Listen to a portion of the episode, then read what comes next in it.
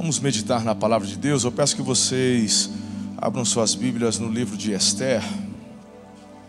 Livro de Esther, nós vamos conversar um pouco sobre algumas questões que vieram ao meu coração e que se encaixa muito em nossos dias. Se encaixa muito no que acabamos de ouvir aqui pelo César, pela Edilane se encaixa muito com relação aos propósitos que Deus tem entregado a cada um de nós. Eu gostaria que você, por favor, abrisse primeiramente no capítulo 10, mas mantenha sua Bíblia aberta, porque nós vamos olhar vários capítulos e ler vários versículos aqui. Mas vamos começar com, com Esther, capítulo 10. O versículo 2 em diante diz assim: Todos os seus atos de força e de poder, e o relato completo da grandeza de Mardoqueu, diga Mardoqueu, a quem o rei dera autoridade, estão registradas no livro das crônicas dos reis da Média e da Pérsia.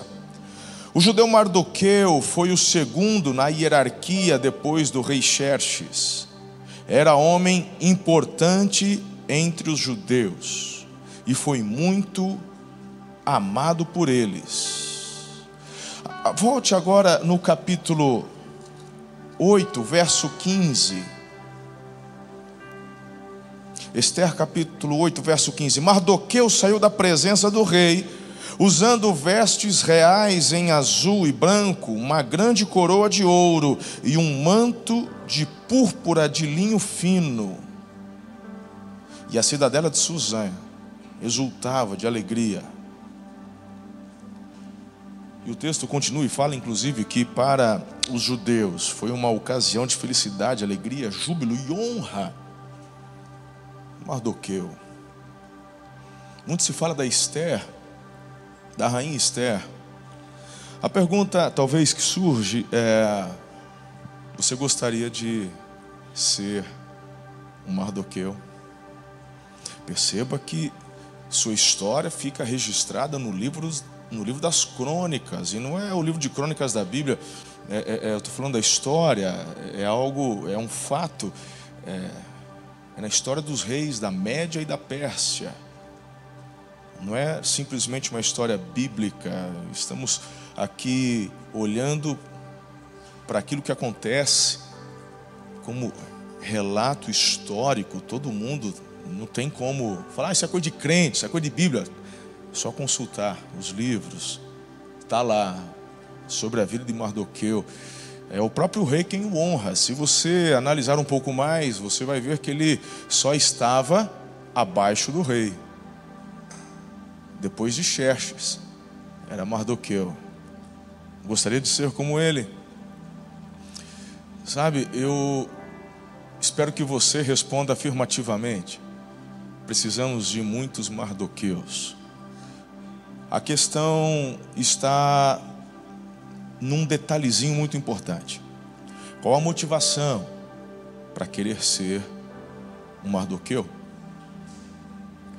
Se a tua motivação é ter o seu nome escrito nos relatos, nas crônicas, na história, se a tua motivação é ter uma coroa sobre a cabeça, vestes reais, um manto de púrpura, cor púrpura, né? Ah, talvez não dê certo. Mas se você tiver no coração as motivações certas, hoje eu gostaria de incentivar você a ser um Mardoqueu. Propositalmente, eu não li o final do versículo 3, mas aqui está a resposta do porquê Deus levanta um Mardoqueu. Então, ali diz: era homem importante entre os judeus e foi muito amado por eles, pois trabalhou para o bem do seu povo e promoveu o bem-estar de todos. Aqui está a razão do porquê Deus levanta, honra pessoas.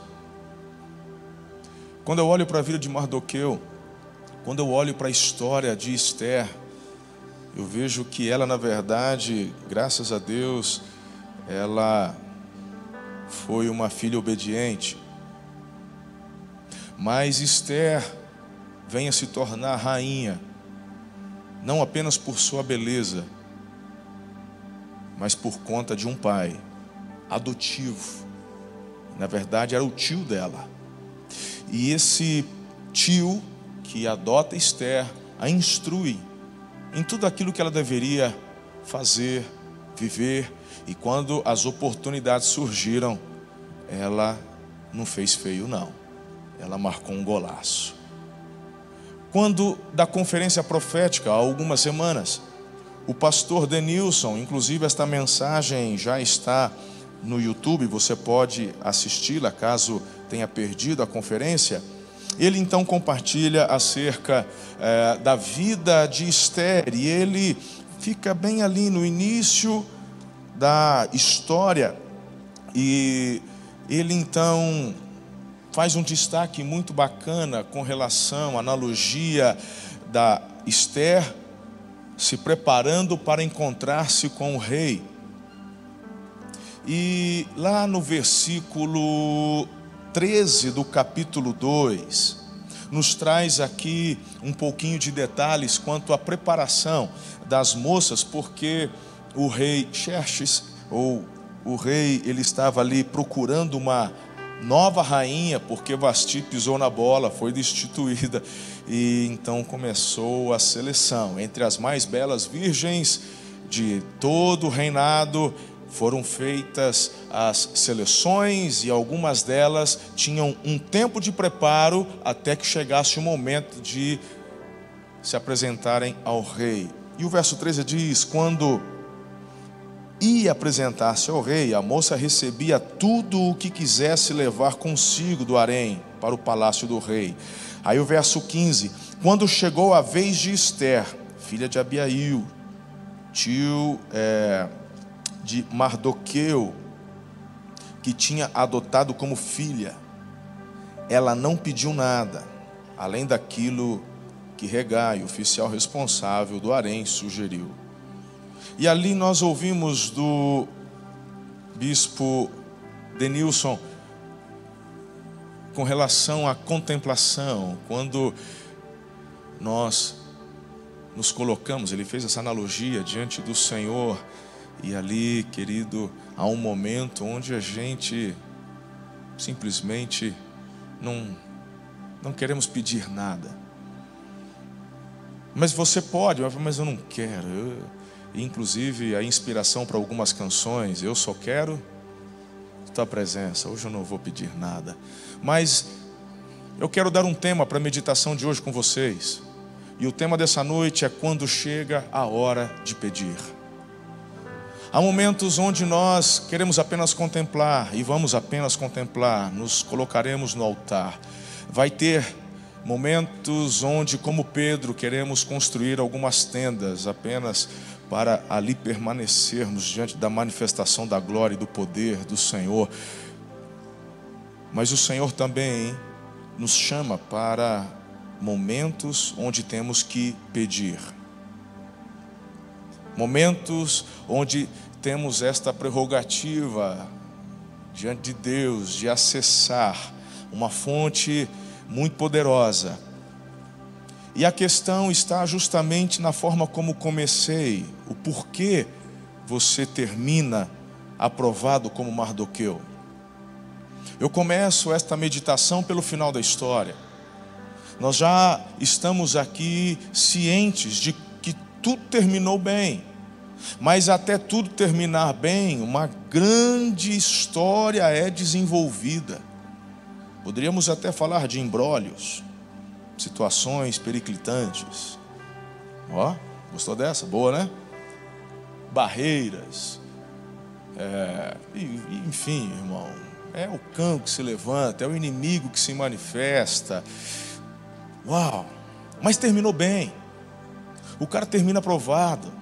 Ele termina honrado. E a sua memória, de igual forma, está registrado. Não tem como apagar isso mas durante a sua trajetória enfrentou perigos. Eu queria que você hoje discernisse em Deus ou procurasse desenvolver a capacidade de discernimento em Deus para acessar a hora certa de pedir. E, obviamente, pedir a coisa certa. Eu já compartilhei na introdução qual era a motivação de Mardoqueu, e por ali você já pode começar a avaliar seu coração. De tudo que você tem clamado ao Senhor e pedido a Ele, e eu não estou dizendo que é errado você pedir, seja lá qual for, a, a, qual, qual, qual seja o pedido, mas a grande questão é qual é a motivação. Ali nós entendemos no final da história qual era a motivação de Mardoqueu. Ele queria ver o bem maior do povo, do seu povo, tinha a ver com um propósito, tinha a ver com aquilo que Deus desejava para a nação. E, e ele tinha convicção da aliança que Deus tinha com este povo e do que Deus queria fazer. Ele tinha uma convicção, e eu vou provar para vocês daqui a pouco que esta convicção tomava conta do coração de Mardoqueu. Então, vamos lá. Quando chega a hora de pedir. Bom, eu não quero me detalhar muito aqui com o, o, o, como é que posso dizer, ah, o que vem antes e depois, gente, fugiu o nome aqui, o contexto. Eu não quero detalhar muito no contexto da história. Quero levar em consideração que estou diante já de, de líderes aqui que leem a Bíblia. Amém. Fala amém aí, por favor, me ajuda. Ah, graças a Deus. Então vamos lá. Quem falou amém no ler está mentindo, presta conta para o Senhor depois, ele vê tudo. Mas eu espero que você esteja lendo a Bíblia. Não é possível que você não conheça a história de Esther. Então vamos já para a essência da aplicação. Então, se você não conhece, não durma hoje sem ler. Combinado? Diga amém. Peguei, tá vendo? Olha aí. Muita gente não leu. Se não precisava dizer amém, porque eu conhecia a história. Escuta, só para fazer aquela, para nos pontuarmos na história. Lembram do Amã? Ok. O Amã é o Satanás, né? É, é, é o camarada energizado pelo diabo para poder fazer o quê? Destruir o povo de Deus. E por que destruir o povo de Deus? Porque o diabo tem ódio de tudo aquilo que Deus ama. Então ele já odeia toda a humanidade, mas quando Deus faz uma aliança com alguém, pode ter certeza que o ódio de Satanás aumenta, se torna alvo da ação do inimigo. Então, vamos lá, seja, seja maduro, irmão. Seja maduro. Você atrai a ira de Satanás sobre a tua vida. Tem um alvo nas tuas costas. Vai ficar com medo? Vai ficar com medo, irmão? Espero que não. Se você tem certeza de quem você é e onde você está, e eu não estou falando da igreja, eu estou falando do teu lugar em Cristo, o diabo pode colocar quantos alvos ele quiser. O sistema antibombas dele, irmão, contra ele, o sistema antibombas contra ele é algo assim infalível. O de Israel é muito bom hoje. Eu estou falando agora da nação Israel hoje, atualidade, século 21. Eles têm um sistema antimíssil que, que é muito bom, mas tem falhas. O nosso não falha. Eis que não dorme nem cochila, o guarda de Israel. E o Senhor já deu ordem aos anjos dele em nosso favor. O anjo do Senhor acampa-se ao redor de todos aqueles que o temem e os e os livra. Então pode ter alvo, ele coloca quantos alvos ele quiser, mas não vai te atingir. Mil cairão ao teu lado, dez mil, mas tu não serás. Fique em paz. Mas que tem um alvo, tem, ele quer te derrubar. Enfim, quando eu, eu começo a fazer esta analogia com o texto, e eu encontro aqui o Naamã, perdão, o Amã. A Bíblia diz que no capítulo 3, esse camarada ele foi muito honrado pelo rei Xerxes. E esse Amã, ele acaba se tornando o segundo em termos de autoridade, porque o rei lhe confere esta autoridade. E quando nós olhamos para o sistema que nos governa hoje no mundo e não apenas no Brasil, a gente, a gente consegue enxergar exatamente o mesmo espírito que motivava a Amã, motivando as nossas autoridades hoje.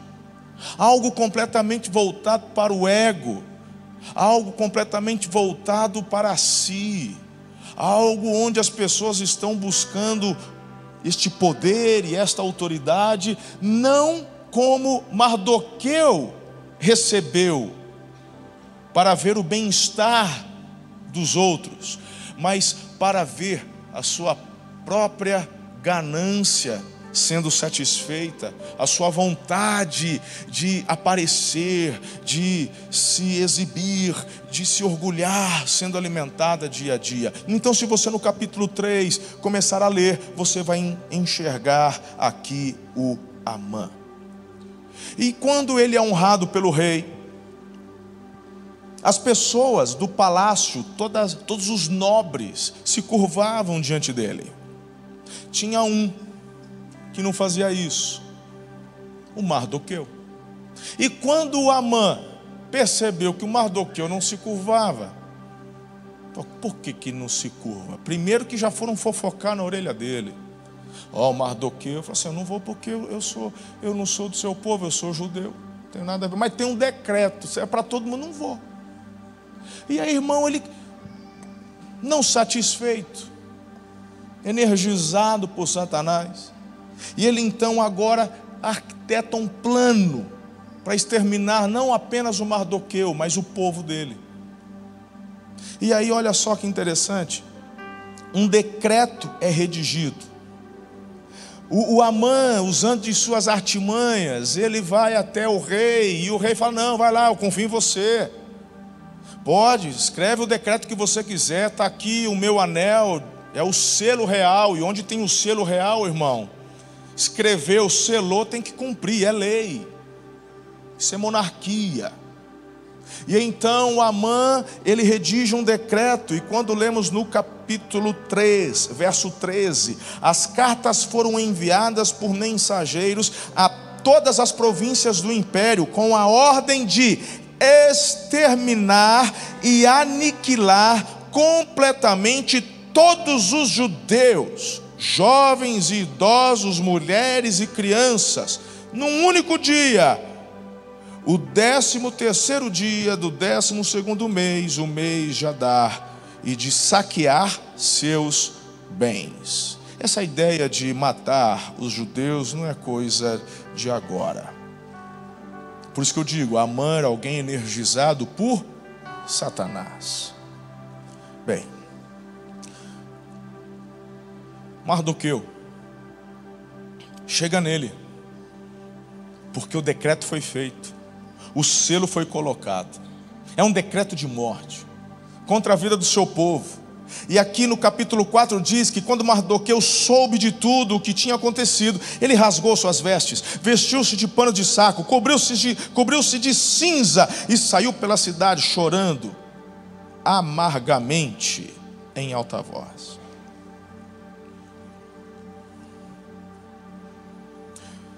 Eu comecei hoje perguntando quantos aqui querem ser como Mardoqueu. Quantos aqui, numa vigília, quando convocados, convidados, rasgam seus corações em clamor por sua cidade, por seu país? Porque não se engane, um decreto de morte já foi lançado sobre o povo. Pessoas estão morrendo. Um alvo tem sido colocado nas vidas, nas pessoas. Não são poucos os casos de suicídio, não são poucos os casos de homicídio, não são poucos os casos de violência doméstica, não são poucos os casos onde crianças estão perdendo suas virtudes e muitas vezes por aqueles que deveriam guardar e proteger pais, tios, avós. um decreto de morte já está em vigor. Onde estão os mardoqueus? Que rasgam não suas vestes, seus corações. Que decretam jejuns diante do Senhor para que estas realidades sejam transformadas. Muitos querem as vestes que Mardoqueu vestiu no final da história. Muitos querem a coroa de ouro que foi colocada sobre a sua cabeça. Muitos querem ter seus nomes escritos nas crônicas, dizendo: foi uma grande autoridade. Mas poucos querem vestir-se de saco, lançar cinzas na cabeça que nada mais é do que sinal de quebrantamento e humilhação diante do Senhor.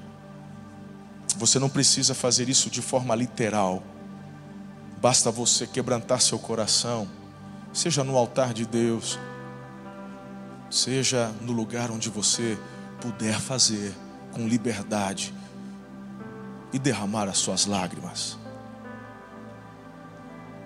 Às vezes o fazemos em alta voz, porque o choro parece que está entalado, o grito, e precisa ser liberado ou libertado, mas muitas vezes é um grito que vai sair no silêncio do interior. Estes são os mardoqueus que o Senhor procura para este tempo. Bem,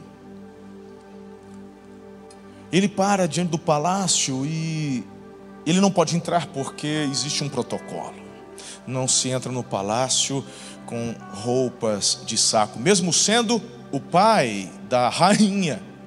A rainha fica sabendo e então envia roupas e ele veste essas roupas e ele vai ter uma conversa com a rainha. E aí, e quem é a rainha? Esther. No verso 12 do capítulo 4, diz: Quando Mardoqueu recebeu resposta de Esther, mandou dizer-lhe: não pense que pelo fato de estar no palácio do rei, você será a única entre os judeus que escapará. Aqui está o conselho de alguém que é sábio, de alguém que tem propósito definido, dado por Deus em sua vida. Sabedoria é algo fundamental. Quem quer cumprir propósito, aqui eu enxergo pessoas, e temos aqui as mais variadas pessoas em mais varia... nas mais variadas estações da vida. E cada um tem um propósito a cumprir. E esse pai, esse tio, ele vai até Esther e diz: Não se engane, porque esta tua sensação de segurança ela é falsa. Eu sou mais vivido que você, filha. E um decreto, não se engane, alguém astuto como Amã. Não pense você, porque muitas vezes o próprio rei, diante de um decreto dado por ele mesmo, dependendo da situação, ele fica refém da própria palavra, e a história comprova isso.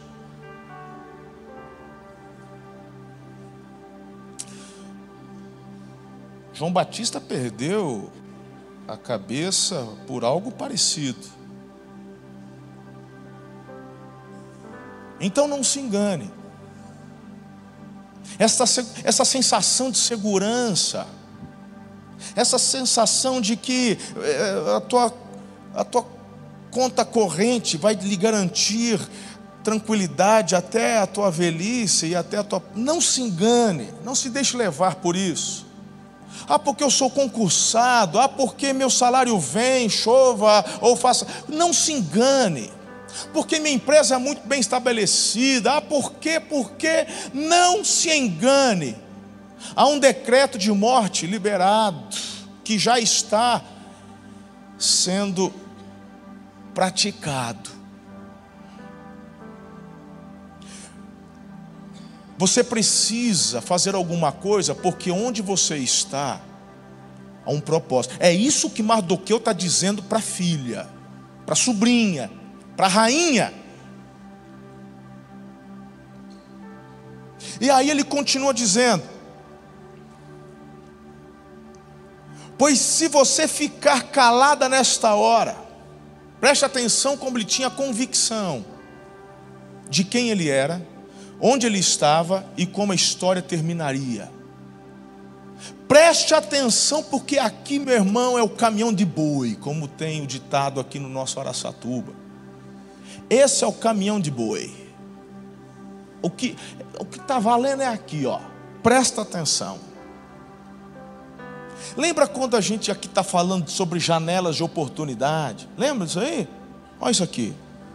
Que sempre tem aquela, é, é falácia, é, é apelação. Ah, vá conversar com a minha mão lá na esquina. Me deixa. Impressionante como tem gente que se levanta dentro da igreja só para importunar. Pois se você ficar calada nesta hora, socorro e livramento surgirão de outra parte para os judeus, mas você e a família de seu pai morrerão. O que, que ele está dizendo? O que, que Mardoqueu está dizendo para a filha, para a sobrinha? Eu estou desesperado, é isso?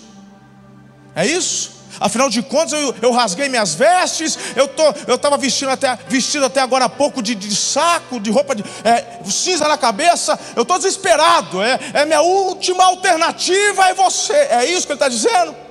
Eu tenho uma convicção Aquele que se levantou contra o povo de Deus vai cair. Aquele que se levantou contra os, contra os escolhidos do Senhor, contra o povo, esse vai cair. Porque eu já estou clamando, eu estou jejuando, e eu creio num Deus que tudo pode. Decretos como esse, uma vez que Deus fez aliança com o seu povo, a palavra dele não cai por terra então eu sei que virá o livramento, mas eu estou dizendo a você, porque do nosso povo, hoje, Deus colocou você num grau mais elevado de autoridade. Então estou vindo a você porque você recebeu uma oportunidade dada por Deus para exercer a função no qual Ele te colocou. Faz isso, porque você vai usufruir. Do contrário, quem perde é você, porque Deus mandará por outro o livramento, mas que vem o livramento, vem. E esse é o caminhão de boi, a certeza do livramento. É a convicção de que o Senhor não vai te abandonar. É a certeza de que o inimigo se levanta para cair. Porque eu sei onde estou e os meus pés estão firmados na rocha. Diga aleluia.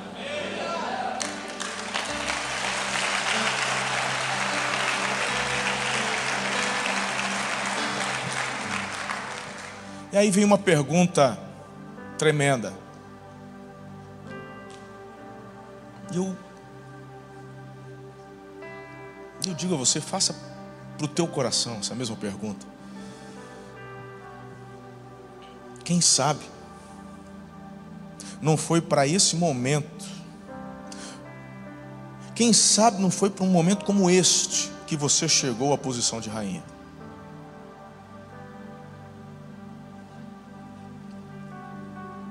Tá legal? Falou, tá bacana.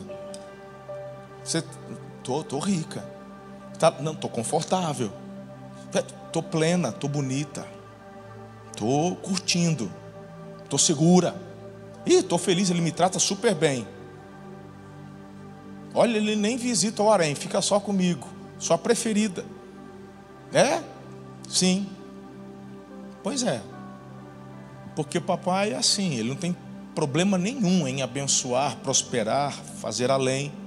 Mas quem sabe a razão principal pela qual ele te colocou aí nessa função, te deu esse dinheiro, te colocou nesse, nesse cargo público, te colocou nessa cadeira, te colocou nessa função, te colocou de chefe, te colocou como pastor, te trouxe. Não sei, quem sabe para um momento como esse, ele não te colocou aí para você fazer a diferença.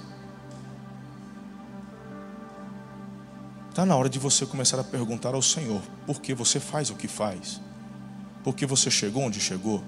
Por que você tem o que tem?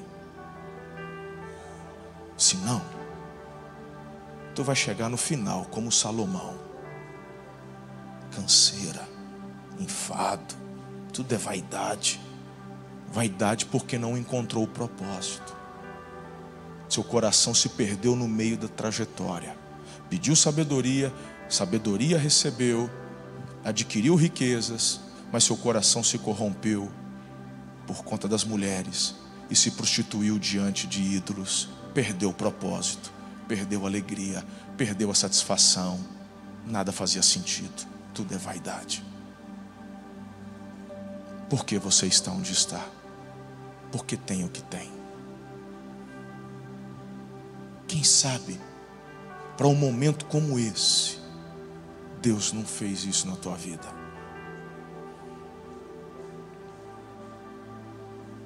Ver corruptos exercendo poder, ver aqueles que deveriam defender a justiça fazendo uso da autoridade para deturpá-la, eu sei que nos causa náuseas. Mas você e eu recebemos do Senhor um chamado. Acabamos de ouvir o nascimento de um novo ministério para sermos como Mardoqueus. Quem sabe, para um momento como este, Deus não não te deu filhos que estão agora na escola. Deus não te deu esse cargo lá na faculdade. Não te deu esse espaço dentro daquela escola. Quem sabe? Quem sabe? Agora veja. A Esther, ela ouve o seu tio. E ao ouvir o tio, ela não se acovarda e ela então disse assim: Reúna o povo, e vocês vão jejuar, e por três dias não comerão e não beberão nada, e eu também e as minhas servas, nós estaremos em jejum. Ela assume a responsabilidade. Falou, eu vou fazer. Eu estou entendendo. De fato, o fato de, de fato, estar aqui é um milagre. É um milagre. Então, que seja. E, e, e olha só, ela, ela tem a oportunidade de estar diante do rei. E no verso 3, o rei lhe perguntou: Que há, rainha Esther? Qual o seu pedido? Mesmo que seja metade do reino, lhe será dado. O rei está, o que você tem? O que você quer? Você veio aqui para uma audiência comigo, você entrou sem ser convidada, porque assim as pessoas só entravam na presença do rei se fossem convidadas. Ela entrou, ela já correu risco de morte. Porque se o rei não estendesse o cetro e ela tocasse no cetro, os guardas ao redor do rei já iriam matá-la. Ninguém entra na presença do rei sem ser convidado. Forte, né? Então, se você ler o contexto, ela entra, por isso, então vamos orar, vamos jejuar. eu vou, se tiver que morrer, eu morro, se for para viver, então eu, eu topo, mas vamos orar. O rei estende o cetro, ufa, e o rei já manda uma dessa, pede, o que, que você quer? Ela marca um jantar, Fala para o rei convidar o Satanás, que é o Amã. Então, ela não diz nada ainda, só faz este convite. Bem, olha o capítulo 6. Naquela noite, o rei não conseguiu dormir, por isso ordenou que trouxessem o livro das crônicas. Quando você decide ser resposta de Deus, antes mesmo de você pedir, a resposta já está sendo liberada. Porque no teu coração você já se dispôs em fazê-lo. Naquela noite, sem ela pedir, o rei já tem insônia. E ele vai ler o que? me traga o livro das crônicas. Podia pedir um arpista, podia pedir qualquer coisa. Ele vai ler. E o que, que ele lê, gente? Ele lê exatamente os feitos do Mardoqueu. Se você voltar algumas páginas, o Mardoqueu ouviu uma, uma trama para poder matar o rei, e aí ele entrega, e por isso o rei tem livramento. Falou, mas quem que é esse Mardoqueu? Falou assim: ah, o que, que fizeram com ele? Falou, não fizeram nada, ele só. O cara tem uma insônia, lê exatamente sobre o. Não é possível. Quem é que está por trás disso tudo? Deus. E o que, que aconteceu até agora? Nada, só jejum e oração. E um convite para o banquete. E você não acredita no poder da oração ainda? E você ainda não acredita no poder de um jejum, de um decreto de fé? Faz um rei ter insônia e ler exatamente o que é para ele ler.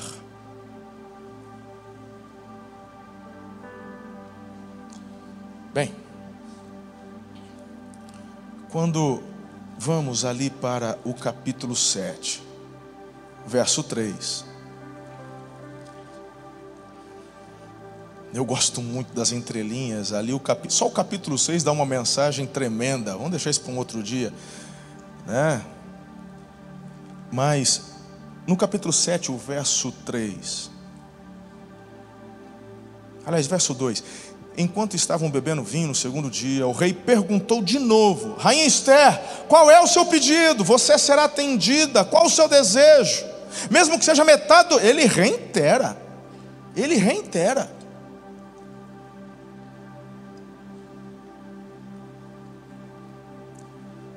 Aí, meu irmão, olha só, o capítulo 8, verso 3.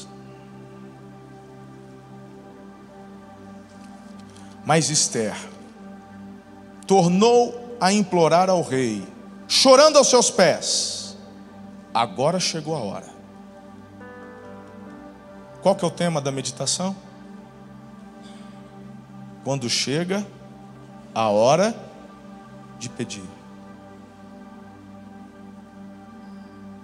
Quando você receber de Deus aquela oportunidade ímpar que você sabe no teu espírito que é hora de pedir mas pedir de forma direcionada.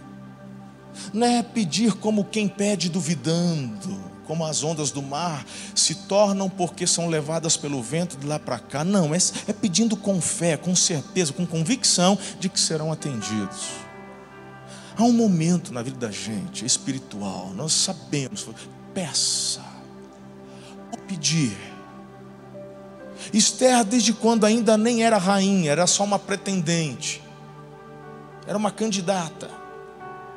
Ela já tinha desde lá a oportunidade de pedir, mas ela, por conselho, princípios, não se permitiu ser levada pela vaidade, ganância e avareza.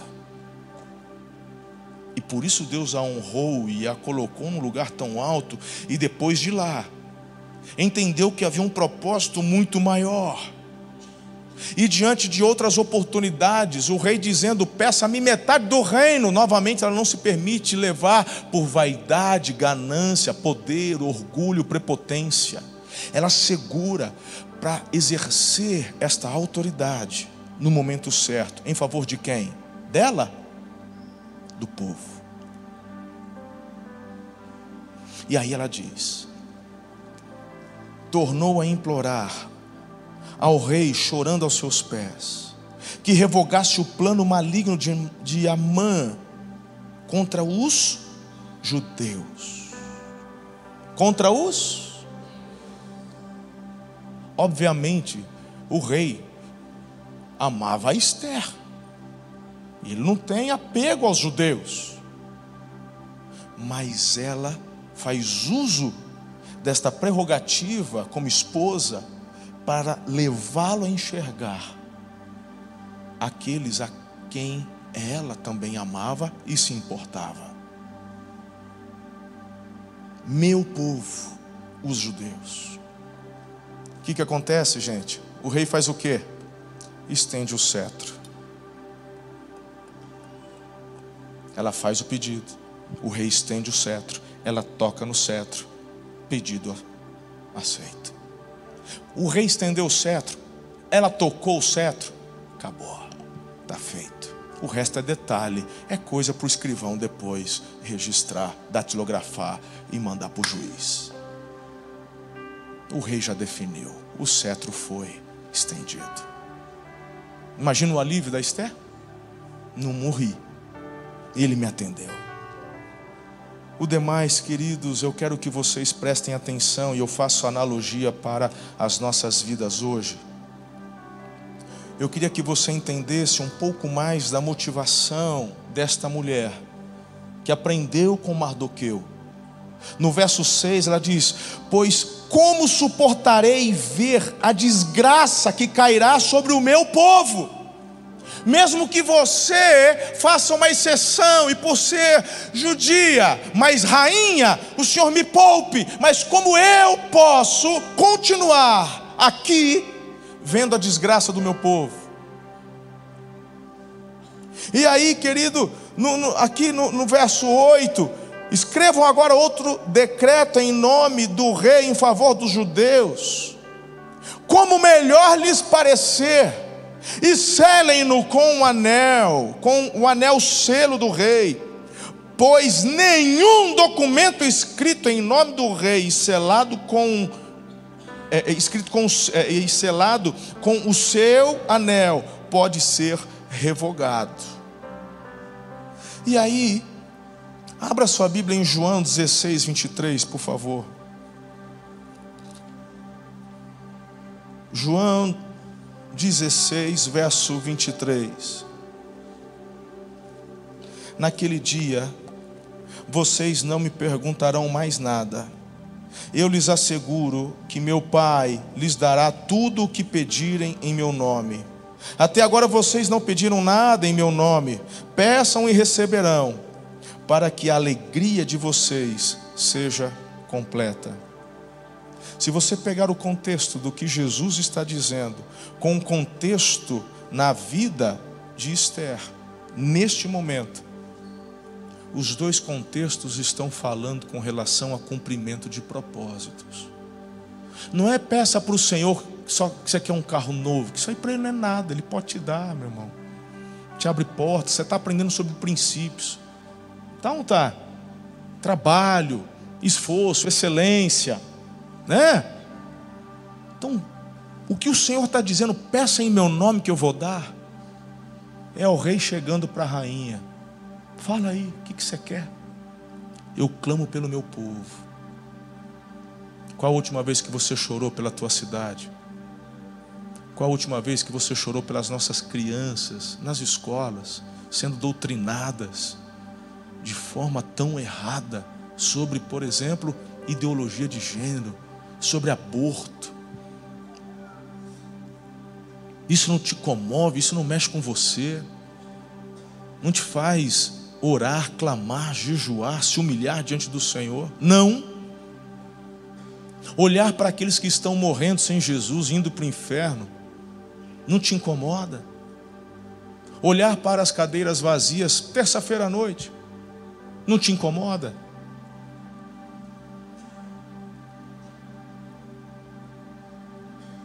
Faço minhas palavras de Mardoqueu, quem sabe? Para este momento, Deus te colocou aqui como um líder de célula. Quem sabe? Para este momento, Deus não se revelou a você de uma forma tão forte. Para você cumprir um chamado, para você poder exercer com autoridade o seu pedido diante do altar.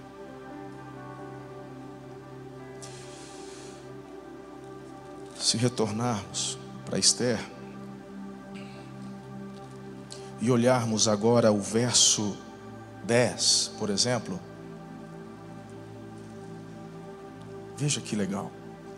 Mardoqueu escreveu em nome do rei Xerxes, selou as cartas com o anel selo do rei e as enviou por meio de mensageiros montados em cavalos velozes, das estrebarias do próprio rei.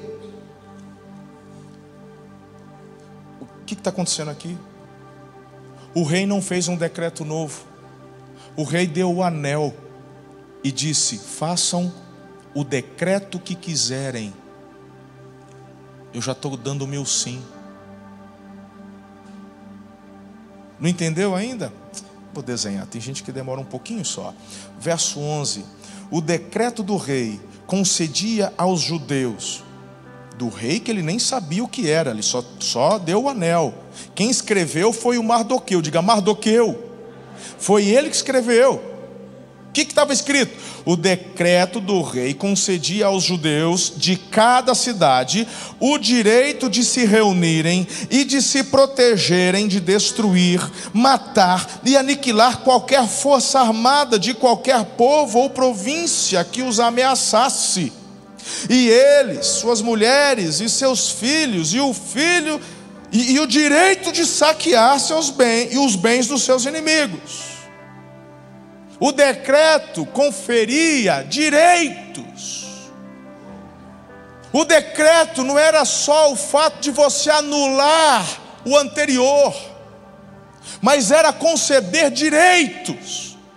E quando nós olhamos para a nossa situação atual, o que mais estão fazendo conosco senão tirar nossos direitos? E o povo Cadê os mardoqueus chorando, se rasgando, jejuando e fazendo decretos de fé no mundo espiritual para serem revertidas estas situações? Não basta, filhinho, dizerem assim: ó, oh, não pode mais mexer com o irmãozinho ali, tá? Não pode. Tem um homem mau que não segue lei. Eu quero é o direito de me defender. Então, agora, o judeu, por decreto, tem o direito de se armar, se proteger. E se alguém se levantar contra ele, eu posso matá-lo e ficar com os espólios dele, porque ele se intentou contra mim. Direito. Vamos olhar e aplicar isso, obviamente, no mundo espiritual, ok? Então, Colossenses capítulo 2, verso 14. Colossenses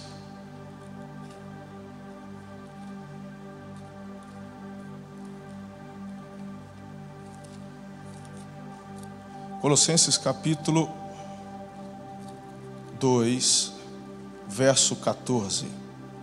Achou aí? Os desenhos que as criancinhas mandam para mim. E quando vocês estavam, verso 13, e quando vocês estavam mortos em pecados e na incircuncisão da sua carne, Deus os vivificou em Cristo. Ele nos perdoou das transgressões. E o que mais? Cancelou a escrita de dívida que consistia em ordenanças e que nos era contrária, ele a removeu, pregando-a na cruz. Você e eu recebemos de Deus a autoridade para revogar decretos de morte na nossa cidade, na nossa nação.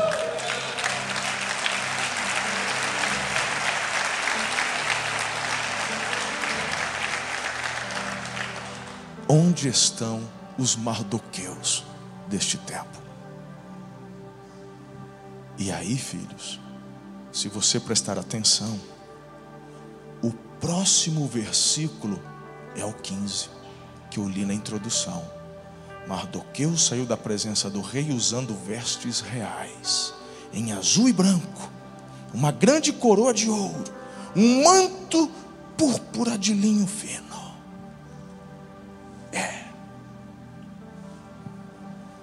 A honra é conferida a quem cumpre os propósitos. Ele não se tornou um nobre por nascimento, mas por merecimento, porque Deus o honrou sobremaneira.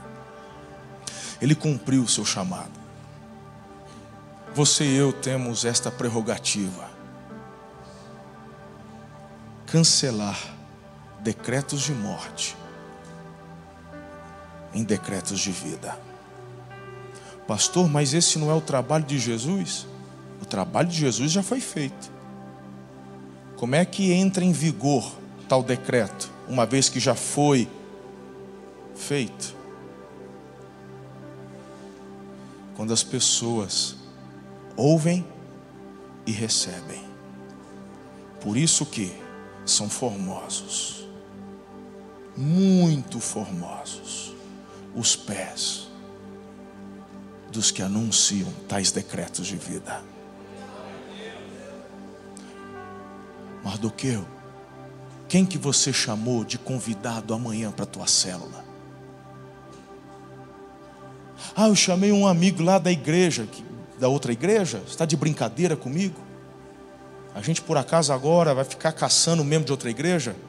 Toma tenência, se eu ficar sabendo, eu vou te repreender, em nome de Jesus. Tem um monte de gente debaixo de decreto de morte que não conhece a Jesus, são eles que precisam do nosso convite.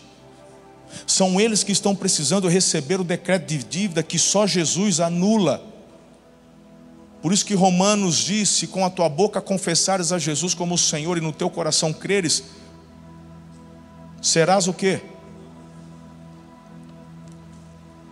Eu e você temos a oportunidade de exercermos o mesmo ministério que Mardoqueu. É. Bora lá? E você já sabe qual vai ser o nosso final. Tem uma coroa para você também, Mardoqueu. Tem. Tem uma coroa para você também. Talvez você não a receba aqui na, na terra. Muito provavelmente não. Mas é certeza que na glória sim. Eu tenho uma convicção eu vou continuar falando, clamando, mesmo quando não sentir vontade de fazer, porque a convicção de que Deus já mandou o socorro e que vai mandar o socorro, essa convicção eu tenho, muito plena. Então, a rainha Esther não deixou a peteca cair, ela não perdeu a oportunidade. falei, eu, hein? Estou olhando para o meu tio, ele tem certeza que Deus vai dar livramento para nossa Araçatuba, para nossa região, para o nosso Brasil. Ele vai dar. Se eu tenho oportunidade de fazer parte disso, vou fazer. Não vou deixar para outro não. Eu quero fazer parte dessa história. Coloque-se em pé. Vamos orar neste momento.